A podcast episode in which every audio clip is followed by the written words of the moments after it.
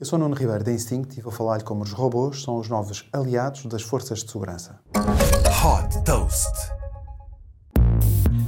Spot, o robô de quatro patas da Boston Dynamics, empresa da Hyundai, é um exemplo de como as forças de segurança estão a adotar soluções de robótica nas operações policiais. O Departamento de Polícia de Nova York rebatizou este robô DigiDog e integrou como um membro da sua equipa.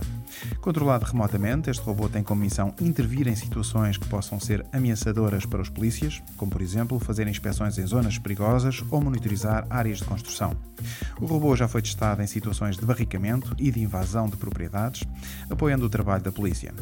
A Polícia de Nova York conta também com o apoio do K5, um robô totalmente autónomo para o patrulhamento das ruas da cidade desenvolvido pela empresa de robótica Nightscope.